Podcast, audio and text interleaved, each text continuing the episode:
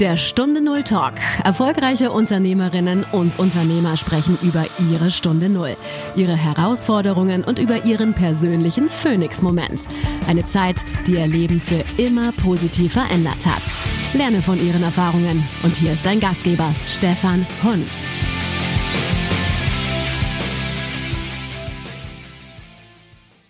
Eine neue Woche, eine neue Folge.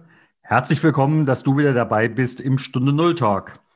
Und mein heutiger Anruf, das kann ich jetzt schon mal sagen, geht ins Bayerische. Bevor wir starten, gönne den monatlichen Phoenix-Moment.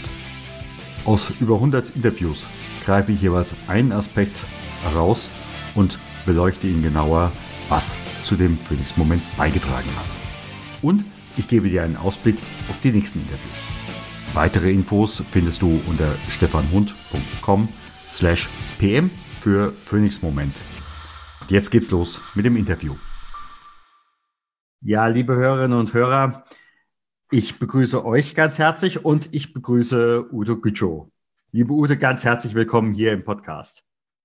Ja, vielen Dank, Stefan, für die Einladung. Ich freue mich wirklich sehr und sehe das als Chance, hier mal über meine Stunde Null zu berichten und habe da auch die Hoffnung damit verbunden, dass ich ganz vielen anderen Menschen zeigen kann, wie das Leben nach Schicksalsschlägen wieder schön werden kann. Also allein das, was ich von der Vorbereitung her weiß, ähm, da ziehe ich den Hut davor, ganz klar. Da frage ich aber, was ist für dich heute Mut? Mut ist für mich gerade heute, wo ich etwas älter geworden bin, der Mut, Chancen, die sich in einem kurzen kleinen Zeitfenster zeigen, zu ergreifen. Nicht so viele Chancen zu verspielen und auch mal ein vermeintliches Risiko einzugehen. Denn fast immer, wenn man das, äh, wenn man da dem nachgibt und dieser Chance wirklich die Chance gibt, sie zu nutzen, wird man belohnt. Und dazu gehört oftmals ein Stück Mut, weil man, weil man ja einfach nicht weiß, was ist hinter dieser Tür. Hm. Hinter dieser Tür, da frage ich natürlich, was müsste ich heute haben wollen, um dein Kunde zu werden? Im Prinzip zu wenig Sichtbarkeit. Ich bin ähm, Vertriebsberaterin und meine Zielgruppe sind mittelständische IT-Unternehmen. Ich sage jetzt mal in der letzten Zeit nicht mehr so, aber gewesen und es wäre schön, wenn es wieder so geht. Also jetzt krisenbedingt haben ja viele da ihre Budgets eingefroren. Das sind Unternehmen, die eine hervorragende Dienstleistung haben, mitunter in der Pool-Position stehen und jahrelang verwöhnt waren, es aber nicht verstehen, immer noch nicht so wirklich, wie sich der Vertrieb, dieses Vertrieb plus Marketing verbindet, eins wird und wie man, wie wichtig es ist, sich wirklich draußen zu zeigen, um nicht von schlechteren Wettbewerbern mit besserem Marketing überholt zu werden. Spezialisiert habe ich mich jetzt ganz konkret auf LinkedIn, also nochmal richtig spitz fokussiert. Ich habe einfach in der Krise gesehen, wo ist ein Bestand, äh, ein Bedarf da, und habe mich dann da nochmal in Richtung LinkedIn spezialisiert, denn bei mir geht es so um Empathie im Verkauf, um Vertrauensaufbau. Und zu mir kommen Menschen, die sagen, mein Gott, ähm, ich möchte hier auch mal der leuchtende Stern sein an, in, in LinkedIn und möchte eben da viel mehr gesehen werden und möchte am liebsten über LinkedIn so anziehend sein, dass ich aus meinen Fans Kunden machen kann. Also wirklich zu wenig Sichtbarkeit und zu wenig Interaktion und Aktivität mit der Zielgruppe. Ja, zumal ich denke, bei aller Technik und äh, allein das, was wir die, letztes, die letzten äh, zwölf Monate erlebt haben an, an äh, Explosion der Technik, aber es kaufen immer noch Menschen von Menschen. Ganz genau das ist es. Und das Wunderbare ist, dass man ähm, auch auf Social Media, was ja nun eine IT-Plattform ist, dass man diese Online- und Offline-Sachen doch so wunderbar verbinden kann. Denn wenn man sich dort wirklich ernsthaft zeigt, interessiert, das ist noch nie anders gewesen, dass, ob, ob wir, obwohl es noch gar keine Online-Plattformen gab. Das Wichtigste ist, sich für andere Menschen zu interessieren. ein Lächeln zu schenken, Beziehungen aufzubauen, Vertrauen aufzubauen und wertzuschätzen. Und das, das kann man aber mittels dieser Plattform ganz, ganz wunderbar verbinden und es entstehen Beziehungen zwischen Menschen, neue Beziehungen, die teilweise in Freundschaften übergehen. Und nie zuvor kam man im Vergleich zur Kaltakquise, die für viele ja so ängst, beängstigend und lästig ist, nie zuvor kam man so nah an Entscheider ganz direkt dran.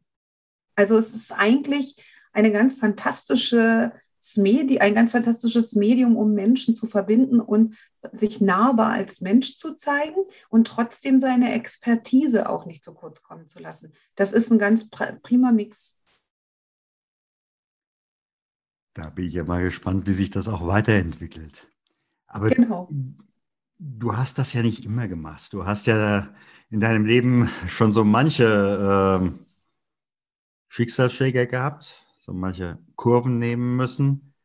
Was war für dich so mh, hm, der Schicksalsschlag, wo du sagst, der hat mich am meisten geprägt?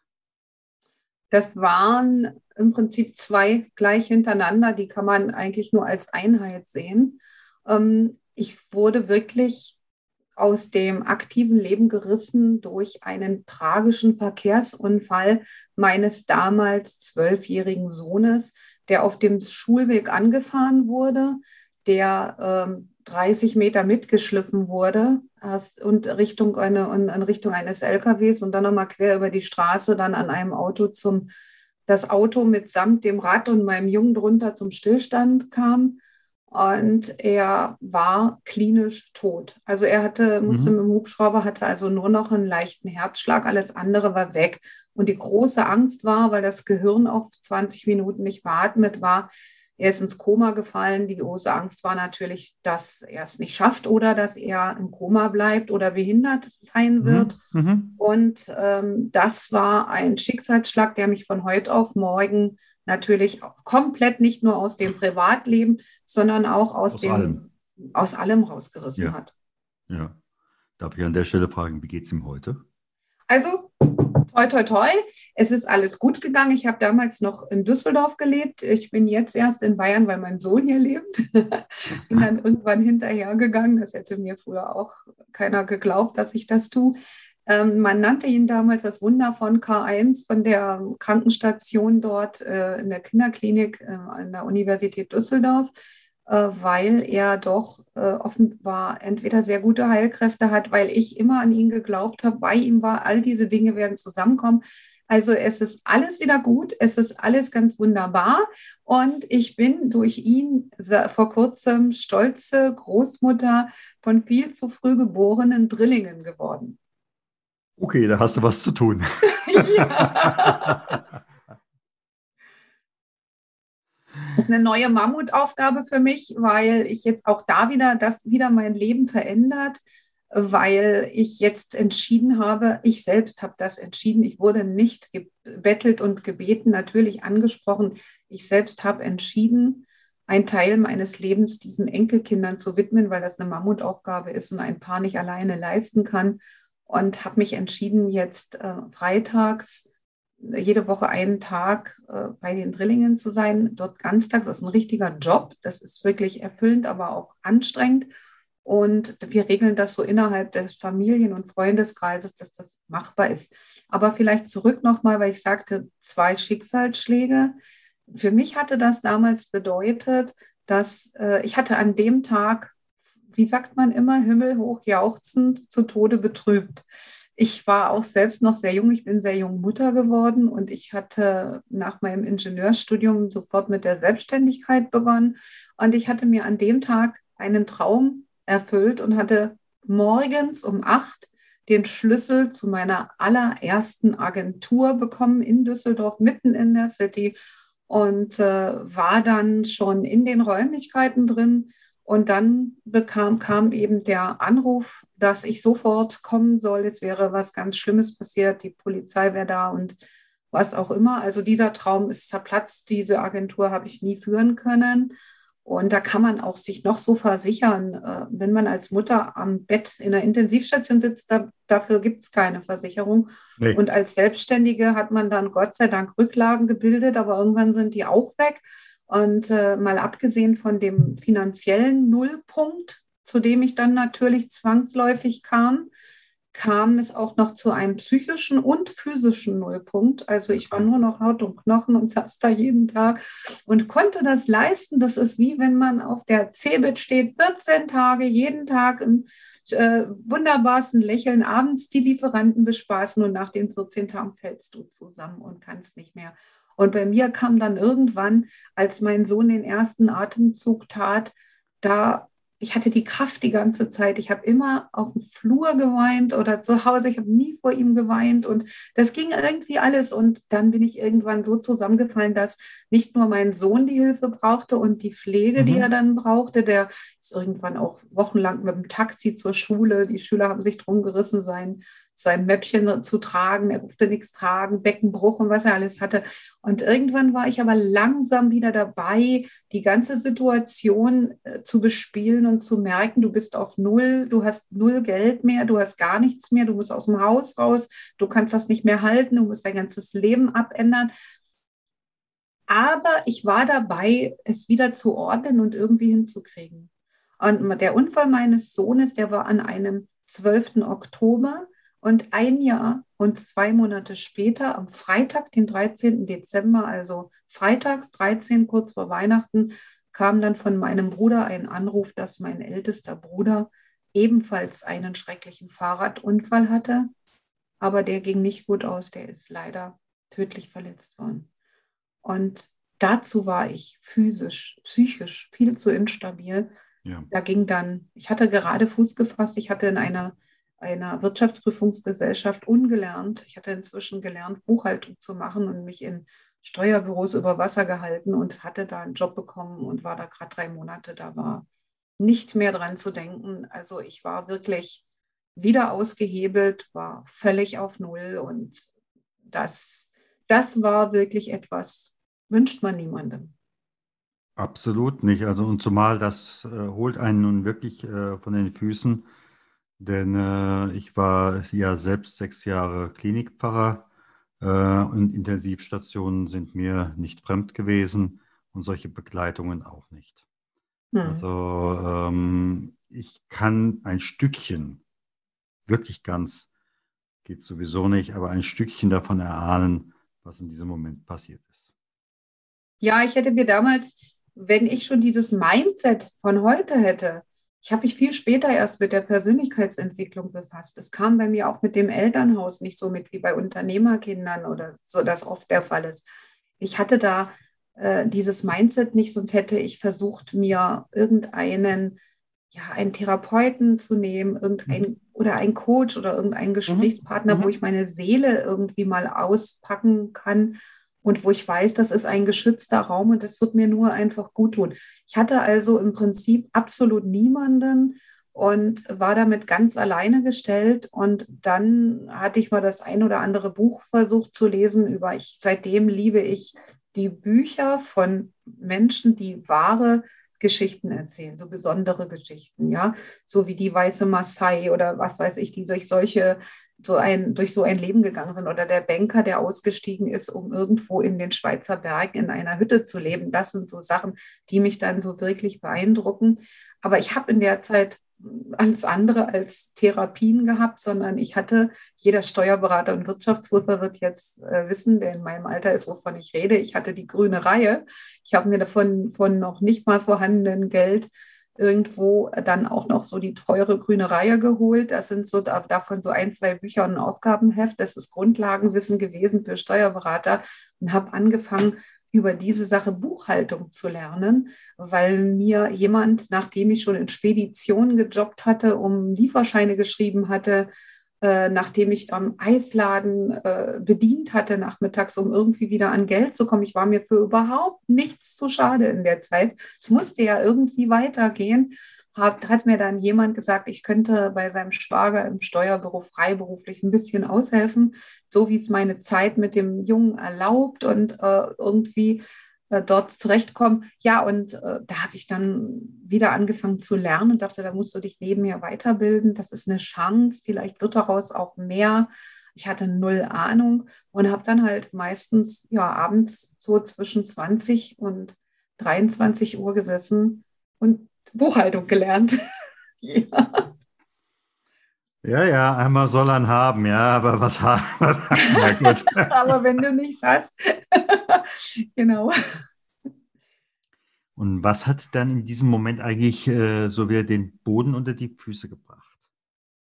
Ähm, der Glaube an mich selbst. Also ich habe wirklich in der Zeit gedacht, du kannst doch was. Du kannst wirklich was und das schaffen auch andere Leute.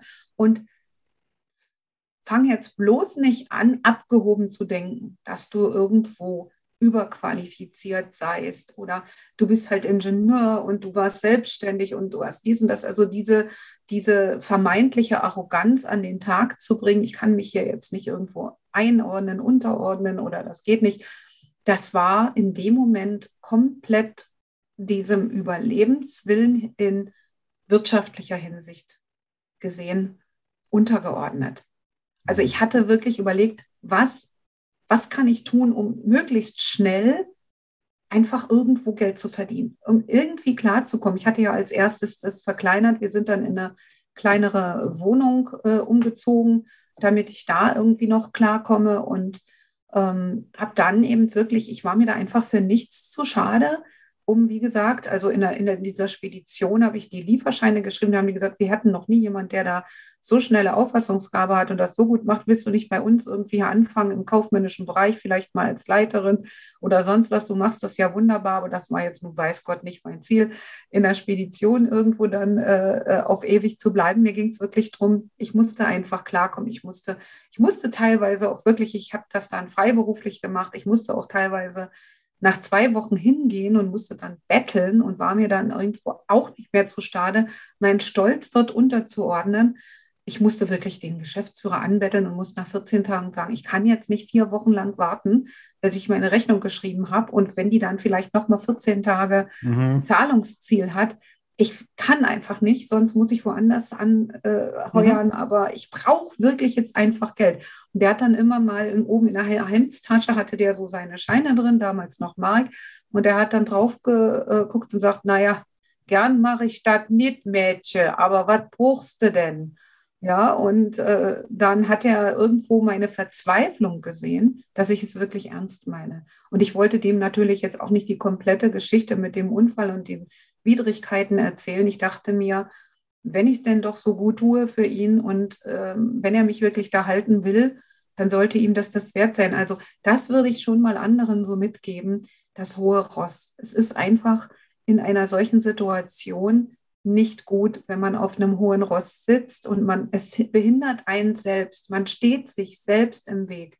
Man sollte vielleicht wirklich die kleinsten Sachen in dem Fall aufgreifen, aus denen können ganz große Dinge werden. Weil wenn jemand mitbekommt, was man eigentlich drauf hat mhm. und man ist an einer völlig unterqualifizierten Stelle angerannt, also wo man selbst überqualifiziert ist, dann drehen sich die Mühlen, je nachdem, das ist, das ist wieder das, was ich eingangs sagte.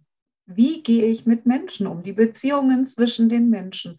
Das, so ein kleines Lächeln, sich da auch wirklich mal diesen Stolz rauszunehmen und sich da so natürlich zu zeigen und mal die Ärmel hochzukrempeln und zu machen. Damit kommt man im Leben heute systemunabhängig nach wie vor immer weiter. Das ist schon immer die internationale Sprache gewesen. Ganz genau.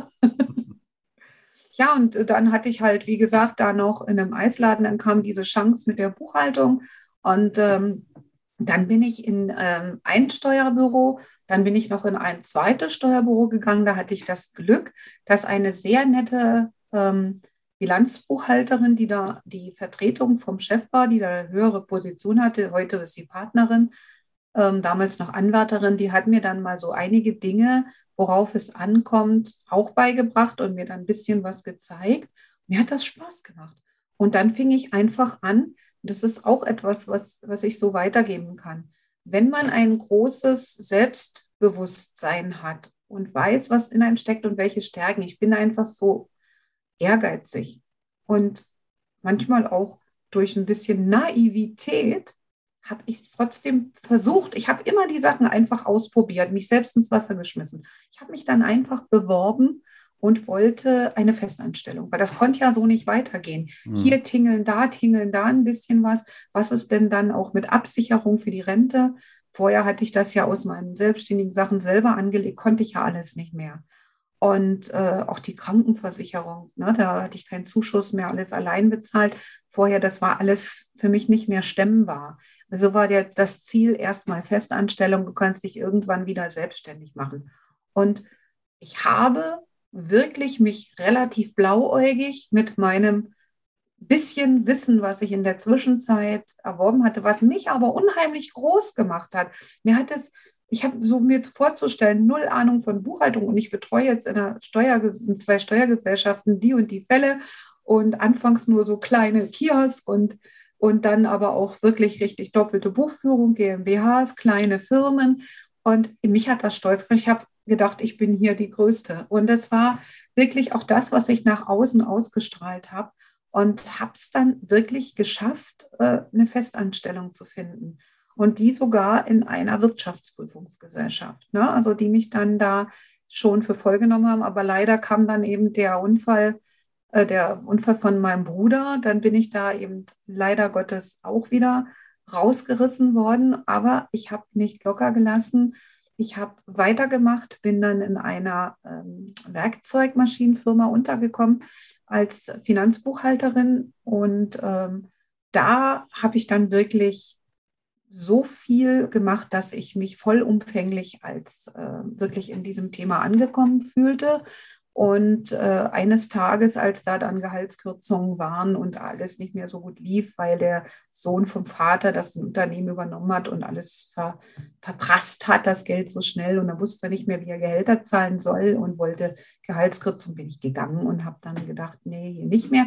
Und dann kam ich in ein Unternehmen und da, da hatte ich einen Chef, das war eine Rohrleitungsfirma, die so, so Rohrleitungen und Bohrinseln gebaut haben und sowas. Ich war ja immer technisch. Ich bin selber mhm. Kraftwerksingenieur. Es war Werkzeugfirma, Rohrleitungsbau. Das, man hat immer so einen roten, roten Faden, erstaunlicherweise. Man fühlt sich dann da angezogen. Ja, und äh, der hat mich dann eingestellt und der hat mich, äh, der hat mir eine solche Chance gegeben. Der hat mir schon nach einem Monat gesagt, ich wäre hier nicht die Buchhalterin, sondern ich wäre hier die Leiterin dieser Abteilung. Denn das, was ich da alles mitbringen würde für Know-how und alles machen würde, also wenn ich möchte, würde er mir auch wirklich direkt diese Position anf ähm, anvertrauen wollen und dort einige Änderungen vornehmen wollen. Und das, äh, muss ich mal sagen, war für mich von Stunde null nichts gehabt, gejobbt, irgendwas versucht, alles aufgegeben, dann in Eigenregie Buchhaltung gelernt über Steuerbüro und Werkzeugmaschinenfirma und da dann hinzukommen, also da muss ich sagen, ich bin ihm heute noch dankbar. Gott hab ihn selig. Er ist leider verstorben. Es war eine schlimme Zeit. Ich musste teilweise dann die Geschäftsführung komplett übernehmen, als er im Krankenhaus war. Ich war dann von heute auf morgen mit den Banken und allem dran. Das war schon ganz schrecklich.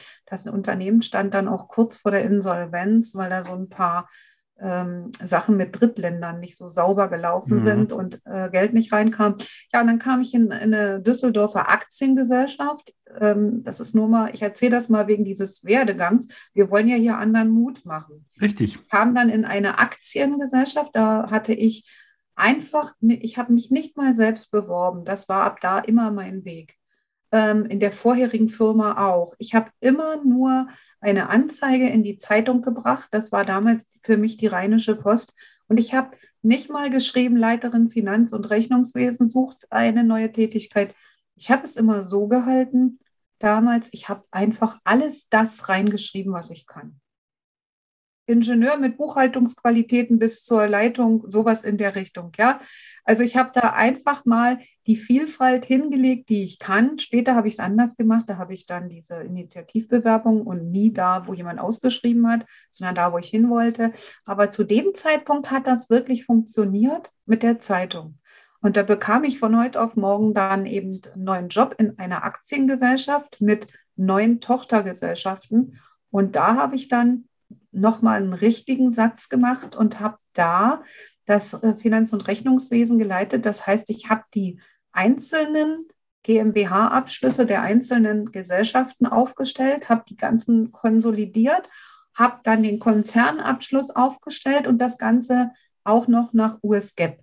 Und ich selber bin dann aber auch mhm. hingekommen und habe gesagt, mein Gott, ihr habt ja gar keine Kostenstellenrechnung, ihr habt ja hier gar keine, Konsolida keine Controlling-Software, keine, keine Konsolidierungssoftware, so kann man doch nicht arbeiten, das ist ja hinterwählerisch.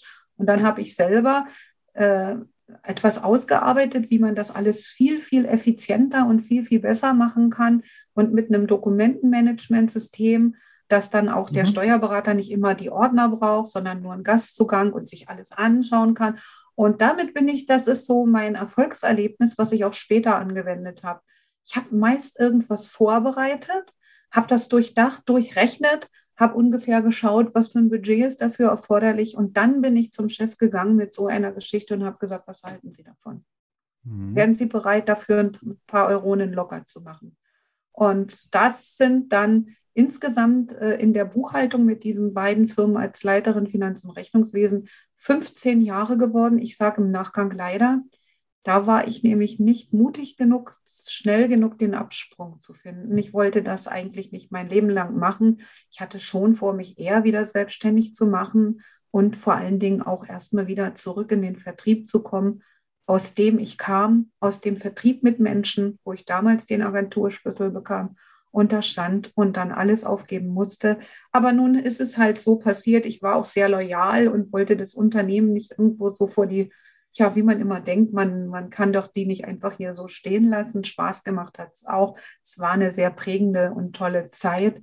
Aber wie gesagt, ich habe von null angefangen, von ganz, ganz klein, von Aushilfe im Eisladen und hier und da mich selber weitergebildet und habe als Ungelernte später sogar einen Bilanzbuchhalter, der einen IHK-Abschluss hatte vor der IHK und noch einen Bilanzbuchhalter international dabei war abzuschließen. Den musste ich leider vor die Tür setzen, weil ich so viel versucht habe. Er hat einfach die Strukturen nicht verstanden. Er hat es nicht verstanden, welche Auswirkungen haben seine Buchungen innerhalb der einzelnen Tochtergesellschaften für sich als abgeschlossene GmbH und welche Auswirkungen hat denn jetzt das, wenn ich das auf den Konzern betrachtet sehe.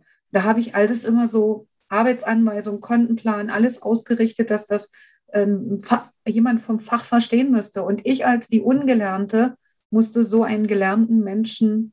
Ja, ja wobei ich würde gerne mal an der Stelle ein bisschen Wasser in den Wein äh, äh, schütten. Das eine ist, ähm, was hast du genau studiert als Ingenieurin? Ich habe ähm, die äh, Energiewirtschaft studiert und dann mit der Ausrichtung ähm, Kraftwerkstechnik. Ich habe wirklich mhm. im, also so, so Kompensatorenfertigung und sowas mhm. war dann äh, meine Arbeit auch.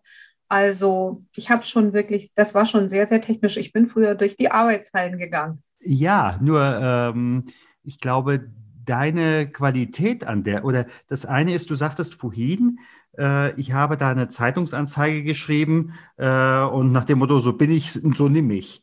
Hm? Ähm, und ich habe wirklich so den Eindruck, und es wird heute auch immer mehr, auch wenn du äh, das online machst, die Menschen kaufen nicht das, was du darstellst, sondern die, die kaufen die Energie, die, äh, die du ausstrahlst.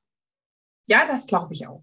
Ja. Definitiv. Und ähm, du als jemand, die Einblick in zwei eigentlich nicht vereinbare äh, oder schwer vereinbarbare Bereiche, nämlich das Ingenieurwesen auf der einen Seite und das Betriebswirtschaftliche auf der anderen Seite. Und den äh, Vertrieb.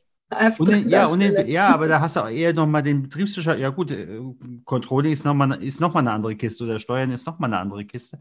Aber alleine dieses ähm, Unvereinbare, äh, zusammendenken zu können äh, und daraus äh, was Neues kreieren zu können. Äh, das macht dir einen Vorteil äh, gegenüber denjenigen, die nie was von außen gesehen haben. Das stimmt, das stimmt. Und damit, wenn äh, mich so über, über uns oder wenn mich mal jemand fragt, was macht sie denn aus, dann sage ich das auch immer, dass meine berufliche also meine Vergangenheit aus 30-jähriger beruflicher Reputation auf drei Säulen steht. Es ist also wirklich also Ingenieur, mhm. Betriebswirtschaft mhm. und Vollblutvertrieblerin. Und das findet man eben selten, weil sehr oft hat der Ingenieur überhaupt kein Verständnis für Betriebswirtschaft.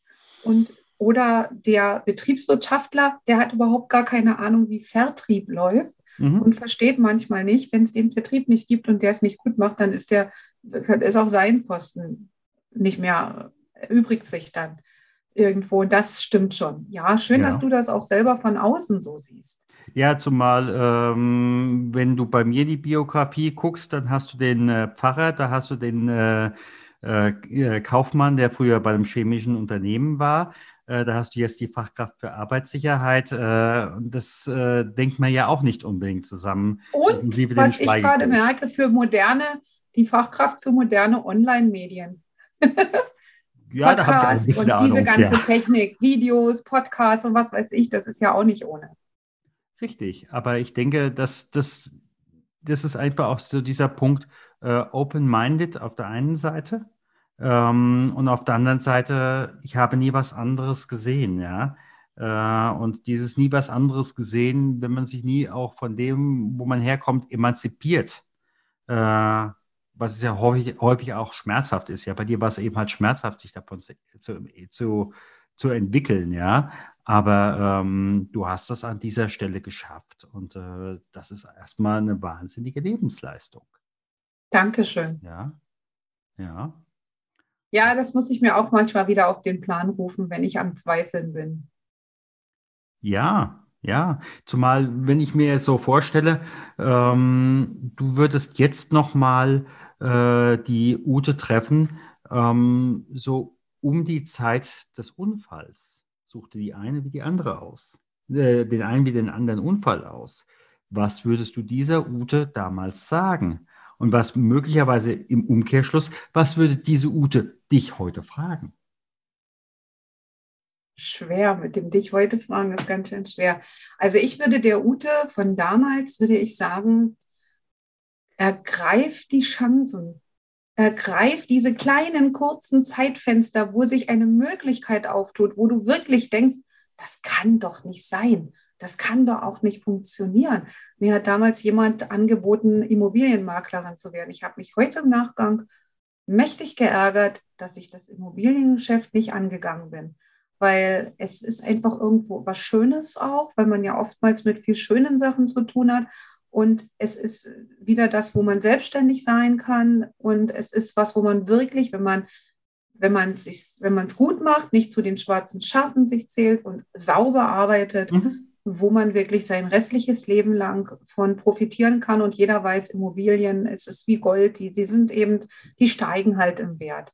Mhm. Und ich würde also der Ute von damals sagen, sei nicht so, so ängstlich und sei nicht so skeptisch, ergreife solche Chancen, weil das sind die Dinge, die, die dich, die dich dazu bringen können, vollkommen eigenen Weg zu gehen und etwas Großes zu erleben, was du dir gar nicht vorstellen kannst. Mhm. Mhm. Und was würde die Ute von damals dich heute fragen? Die Ute von damals würde wahrscheinlich sagen, arbeite weniger, arbeite nicht in deinem Alter und allem noch so wahnsinnig viel. Versuche dein Leben mehr zu genießen mit dem, was sich so drumherum für dich bietet. Ja, wobei, wenn ich im Augenblick so, so deine Energie aufnehme, ähm, sage ich mal etwas provokativ, du arbeitest auch weniger. Du machst eher das, was dir Spaß macht. Jein, da ich gerade im Aufbau bin äh, mit diesen ganzen äh, Automatisierungen, weil ich skalieren möchte, weil ich eben, wenn man skalieren möchte, heißt das ja, dass man etwas schafft, dass man sein Wissen so unters Volk bringt. Also du weißt es, aber vielleicht der ein oder andere, der es noch nicht so verstanden hat, dass man sein Wissen so unters Volk bringt, dass jemand weiß, wo ist der Knopf, wo ist der Link, wo muss ich drücken, wo kann ich das kaufen, was die da hat, was die da erzählt. Also die Begehrlichkeiten zu wecken, dass jemand nur sagt, wo ist der Knopf, wo muss ich raufdrücken. Und das ist die maximale Leichtigkeit für die Kunden am Ende, Aber bevor diese maximale Leichtigkeit für jemand erreicht ist, ist es für mich selber erstmal unendlich viel Arbeit, unendlich viel Aufwand. Und dadurch muss ich sagen, momentan habe ich wirklich ganz, bin ich sehr, sehr diszipliniert und habe so ganz, ganz wenig Freizeit. Mhm. Und gerade jetzt in Anbetracht, dass ich weiß, jetzt sind die Enkelkinder da, das gehört auch noch zu meiner Geschichte, denn ich bin dann nach München gegangen, als ich da raus bin nach 15 Jahren äh, Buchhaltung. Das, äh, falls die Zeit es noch erlaubt, aber kurz noch den Satz fertig zu machen. Äh, auch in Anbetracht dessen, dass ich jetzt gerade durch die Schicksalsschläge weiß, wie wichtig mir Familie ist und dass ich mhm mich ärgern würde, ganz schrecklich, wenn ich gerade diese Zeit verpassen würde, wenn ich da eben nicht teilhaben würde und nur so die Omi bin, das, das Wort kommt mir noch schwer über die Lippen, äh, die da so weit irgendwie sich ab und zu noch mal sehen lässt und dann auch noch so weit weg ist. Ich habe mich dafür entschieden und man kann einfach nicht Übermenschliches leisten. Jeder hat nur 24 Stunden und deswegen arbeite ich im Moment noch mehr als vorher, aber ich mache es um durch die Skalierung dann mehr Zeit zu haben und wieder ein mhm. bisschen die Power rausnehmen zu können. Weil egal, ob ich nur eine voller Energie stehende Powerfrau bin, auch ich falle sonst irgendwann mal in mich zusammen. Das ist klar. Das ist klar. Also ähm, da muss man auch wirklich dann auch für sich selbst sorgen, ähm, denn andere wird es nicht tun. Ganz genau. Ja. Ganz genau. Ja, und ich bin damals dann, habe dann endlich den Absprung geschafft, äh, wie ich dann gesagt habe, jetzt ist Schluss. Ich hatte dann immer mehr Aufgaben bekommen. Ich habe dann, wir sind dann kleiner geworden, da mit den neuen Tochtergesellschaften. Eine war in Australien, habe ich auch noch diese ausländische Buchhaltung damit äh, mit konsolidiert. Und dann musste ich rechnen, wenn wir jetzt die Firma da verkaufen oder liquidieren, was ist Wirtschaftsprüfungsgericht mhm. und wie und was. Es kam immer mehr dazu, aber hinten wurde nichts weggenommen und ich hatte dann schon drei große Monitore. Die Brille wurde stärker. Ich hatte ständig Rückenschmerzen mhm. und dann habe ich für mich gesagt, jetzt ist der Zeitpunkt gekommen, du möchtest sowieso in Vertrieb zurück äh, jetzt musst du da irgendwie nochmal richtig über dich hinauswachsen, um hier den Absprung zu schaffen, aber auch das zu kriegen, was du willst. Und da kommt dann wieder das von außen. Von außen sagt dann jeder, ach Ute, du bist eine Träumerin. Du bist jetzt Buchhalterin, du bist jetzt 15 Jahre da, du willst jetzt in Vertrieb. Also wer nimmt dich denn da? Das ist doch Kokolores, Hirnrissig, wie auch immer. Dich, dich nimmt ja da keiner für voll. Und da habe ich dann wieder mal auf meine innere Stimme gehört und habe gesagt, mhm. nein, das ist Blödsinn. Habe mich natürlich wieder vorbereitet, habe dann geguckt, was muss ich jetzt wissen, was muss ich lernen, um da klarzukommen äh, bin dann schon, damals gab es noch nicht, heute ist es Dirk Kräuter wahrscheinlich, der da so, aber damals waren es der Stefan Heinrich, der wurde zu meinem Held und der Klaus Fink, das war ein Verkaufstrainer mhm. vor dem Herrn. Der Stefan Heinrich ist es ja anhaltend nach wie vor noch sehr intensiv. Und dann habe ich mich wieder mit diesen Sachen befasst, mit Verkaufspsychologie und was heute vielleicht anders läuft und neu ist. Und dann habe ich an äh, Firmen geschrieben, die bei denen ich hätte arbeiten wollen, initiativ und habe eine 1A-Bewerbung, also wo nur Nutzen, Nutzen, Nutzen, nicht hier diese einzelnen Stationen, erstmal so ein Deckblatt, wo halt mhm. halt wirklich stand, ich habe so und so viel äh, dieses und jenes und sonst was und habe dann auch wirklich da äh, Fuß fassen können. Und dann ist eben mein großer Sohn, der ist, der den Unfall hatte, der ist dann nach München gegangen und war da dann auch schon ganz paar Jahre und mich hat es immer da nach Bayern gezogen, weil ich gern Ski fahre, Motorrad fahre, weil ich meinen Sohn sehen wollte und so weiter. Und dann waren wir 2016, jetzt kommt noch was Schönes, waren wir am Schliersee in Urlaub und der, mein Sohn und meine heutige Schwiegertochter haben uns da besucht und dann haben die uns erzählt, wir wollen ins, in, am 7.7.2017 heiraten und zwei Kinder haben. Und da habe ich am Rad gedreht und habe gedacht, oh Gott, ich würde ja so gern Enkelkinder haben wollen, alles wunderbar, aber 650 Kilometer entfernt, Düsseldorf, äh, München, das geht ja gar nicht. Was musst du eine du? Entscheidung treffen? Ja, und ich habe das dann schon so vor mir gesehen und schon auf dem Rückweg von dem Urlaub, das war im August 2016, habe ich innerlich schon überlegt, was ich wie wo zusammenpacken kann und wie ich schon packen kann, wie ich das irgendwie machen kann. Ich hatte noch keinen anderen Job, ich hatte noch gar nichts, aber ich wusste schon, mhm. du fängst das jetzt einfach an, in jeder freien Minute fängst du an auszumisten und irgendwas zu packen. Und ja, und dann habe ich äh, dann wieder da, da habe ich mir dann eine Personalberaterin genommen, die hat mir ein bisschen geholfen. Die hat mir auch gesagt, okay, schau mal zurück, was du alles geleistet hast. Schreib mal so ein paar Projekte auf, die du so gemacht hast mit Budgetfindung und allem. So das, das war einfach nur für mich, habe ich hinterher gemerkt, um mich zu stärken mit dem, was ich schon so in meinem Leben geleistet habe. Ja, und dann hatte ich ähm, da meine Bewerbung fertig gemacht nach München und ich wurde sofort angeschrieben, einen Tag später schon von einem und habe mir dann zwei Tage genommen und mir ausgesucht, weil ich hatte vier Firmen, die mich sehen wollten, habe mir die dann auch selber die Termine gelegt, weil ich ja der hm, Initiativ genau. ja, war und habe das dann geschafft. Ja, ich bin dann direkt, ich bin dann in München in einer IT-Firma untergekommen. Ich wurde dann direkt Head of Sales und was ich eigentlich sagen will, ich habe es wieder mal bewiesen, zum x-ten Mal wieder. Und das war jetzt nicht das erste Mal. Und das war August 16, wo mein Sohn sagte, wir wollen heiraten und zwei Kinder. Und am 3. Januar 17 war ich in Bayern mit Sack und Pack, mit meinem Mann, mit, mit einem riesen Auto, mit, mit ne, also alles, was halbe Leben da reingepackt. Ja, mein Mann hat dann zwar alles noch in Düsseldorf drei, vier Monate abgewickelt, der äh, blieb dann da noch, aber da habe ich nochmal einen kompletten Neuanfang gewagt. Und das hat dann aber nicht lang angehalten, weil das hat mir, ja, das hat mir so eine Kraft gegeben. Und so viele Leute haben gesagt, was du da geleistet hast, innerhalb mhm. von vier Monaten dein ganzes Leben auf den Kopf zu stellen, weil ohne Wohnung keine Arbeit, ohne Arbeit keine Wohnung, mhm. das kennt man ja alles und, und so weiter. Und das alles irgendwie zu meistern mit Ü50, mit über 50 einfach nochmal so anzufangen, das ist ja irre. Ja, mhm. und äh, da habe ich dann aber so gemerkt, das hat mich so gestärkt. Ich hatte dann ein Mindset. Ich bin in meiner Persönlichkeit von innen heraus gewachsen. Und das war dann der Zeitpunkt, dass ich gesagt habe, jetzt gehe ich, wenn es auch so lange dauert hat, so viele Jahre. Der Unfall hat mir die Selbstständigkeit genommen, so viele Jahre lagen dazwischen. Und dann habe ich gesagt, jetzt mache ich mich auch mit Ü50, mit Mitte 50 nochmal selbstständig. Ja, ich denke, der, der Unfall hat ja an der Stelle etwas genommen, aber der Unfall hat ja, glaube ich, an dieser Stelle auch diese Vielfalt gebracht. So ich hart es möglicherweise jetzt in der, in, in dem dran denken nochmal ist, ja. Aber äh, sonst hättest du, äh, ohne dass ich das despektierlich meine, dann hättest du ein kleines Ingenieurbüro in Düsseldorf gehabt und würdest möglicherweise heute noch Kraftwerke planen. Oder? Ja, das Weiß ist es durch, nicht. Naja, ja, genau. Also ich meine, es ist durchaus, äh, das ist durchaus möglich, dass, dass äh, also nicht nur durchaus möglich, ich denke in der Reflexion schon, ich war am Boden.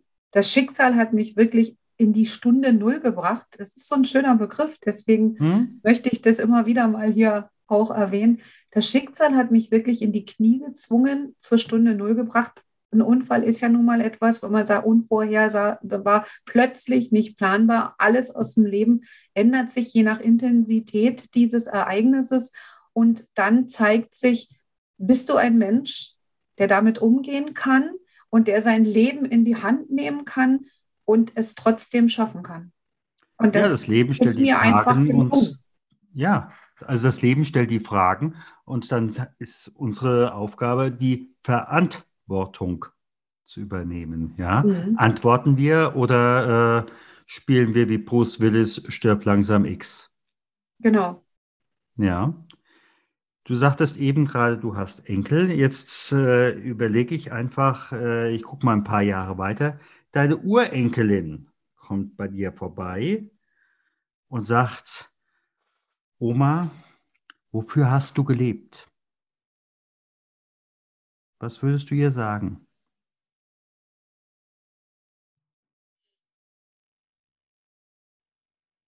Ist eine schwierige Frage, mhm. Weil ich es nicht so geschafft habe, mein Leben so zu leben, wie ich es hätte gerne leben wollen, sage ich mal.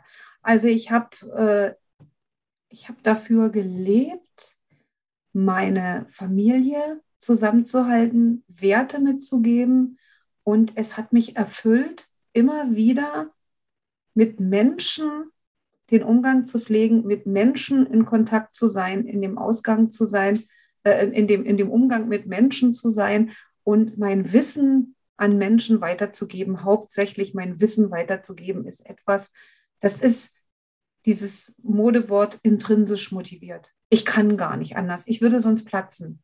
Also ich denke, dass ich mit meinem Wissen und meiner Wertschätzung gegenüber anderen, mir hat letztens ein Kunde den Namen die Wertschätzerin verpasst, sehr, sehr viel gegeben habe. Und einer, mein wichtigster von meinen fünf Werten ist auch geben. Ich denke mhm. mal, mhm. dafür habe ich gelebt. Also auch sehr viel abzugeben, um irgendwo auch so einen kleinen Fußabdruck zu lassen.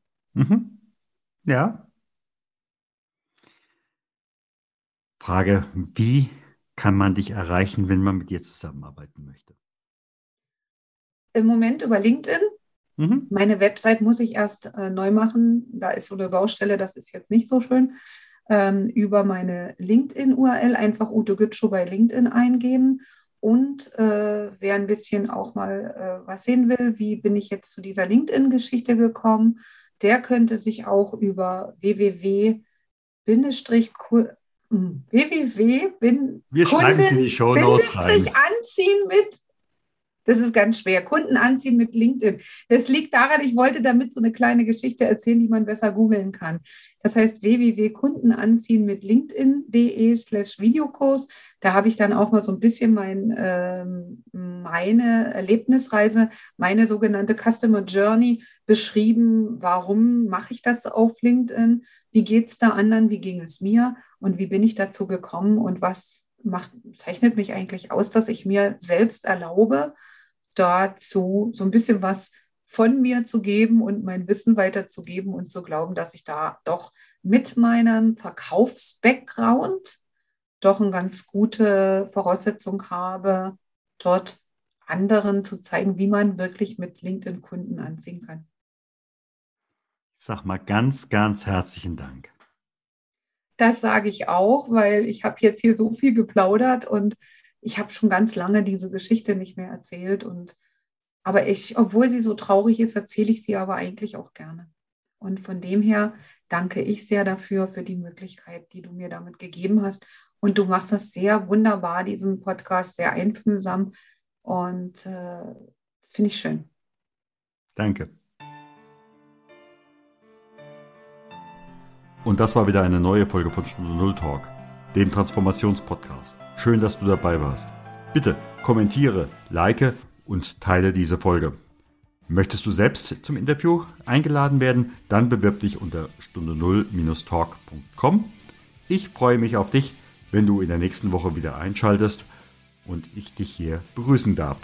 Herzlichst, dein Stefan Hund.